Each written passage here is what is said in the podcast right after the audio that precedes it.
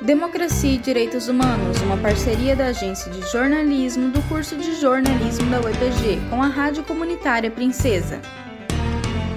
Olá, eu sou Isadora Ricardo. O Democracia e Direitos Humanos retoma hoje a análise sobre o problema da fome no Brasil. Pesquisa nacional sobre insegurança alimentar na pandemia da Covid-19 mostra o aumento da fome em todas as regiões brasileiras. Para falar sobre o assunto, continuamos com Célio Rodrigues, integrante do MST, o Movimento dos Trabalhadores Rurais Sem Terra, e morador do pré-assentamento Emiliano Zapata em Ponta Grossa. Célio Rodrigues é formado em Direito pela Universidade Federal do Paraná no Pronera, Programa Nacional de Educação da Reforma Agrária. Rodrigues destaca que a fome só se combate com políticas públicas e citou como exemplo governos anteriores que atuaram contra a fome no Brasil. Rodrigues apontou ainda o agronegócio como um modelo concentrador de renda para poucos.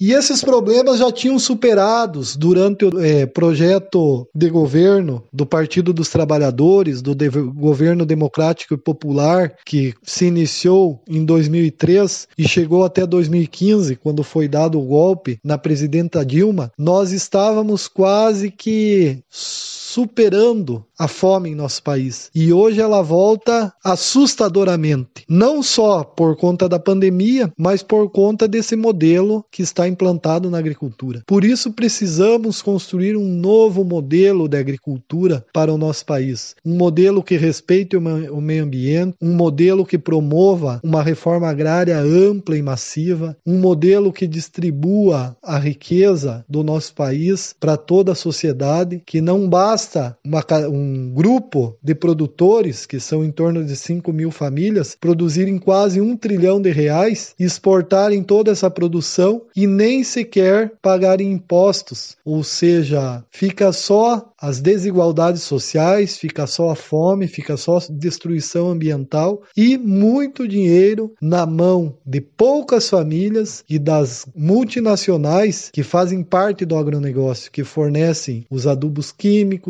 o veneno que é usado nos cultivos dos commodities, as sementes transgênicas. Célio Rodrigues defende ainda a necessidade de se implantar a agroecologia como um novo modelo de agricultura no Brasil, que contrapõe ao modelo do agronegócio na Semana do Meio Ambiente, é necessário, é urgente começarmos um debate de uma nova agricultura para o nosso país, pois esse modelo não consegue dar resposta para o conjunto da população. Então, na Semana do Meio Ambiente, necessário falarmos da questão da produção de alimentos, da agroecologia, que é um modelo, um dos modelos adotados na reforma agrária, na pequena agricultura e na agricultura camponesa e nas comunidades tradicionais, que é um modelo que consegue, ademais de produzir alimentos em abundância, também preserva o meio ambiente. É isso que precisamos para o nosso país: uma produção forte, uma produção embasada na defesa do meio ambiente, na produção de comida, um modelo sustentável não só no campo, mas um modelo sustentável para todo o conjunto do nosso país. Logo, é necessário que todas e todos se engajem nessa luta da defesa do meio ambiente, que denunciem as falsas políticas ambientais que estamos vivendo em nosso país e que marchem para a construção desse modelo e ajudem na sua elaboração para que seja posto em prática, pois precisamos de um novo jeito de produzir e distribuir as riquezas em nosso país. Um novo mundo é possível, um novo mundo é urgente e um novo mundo é necessário.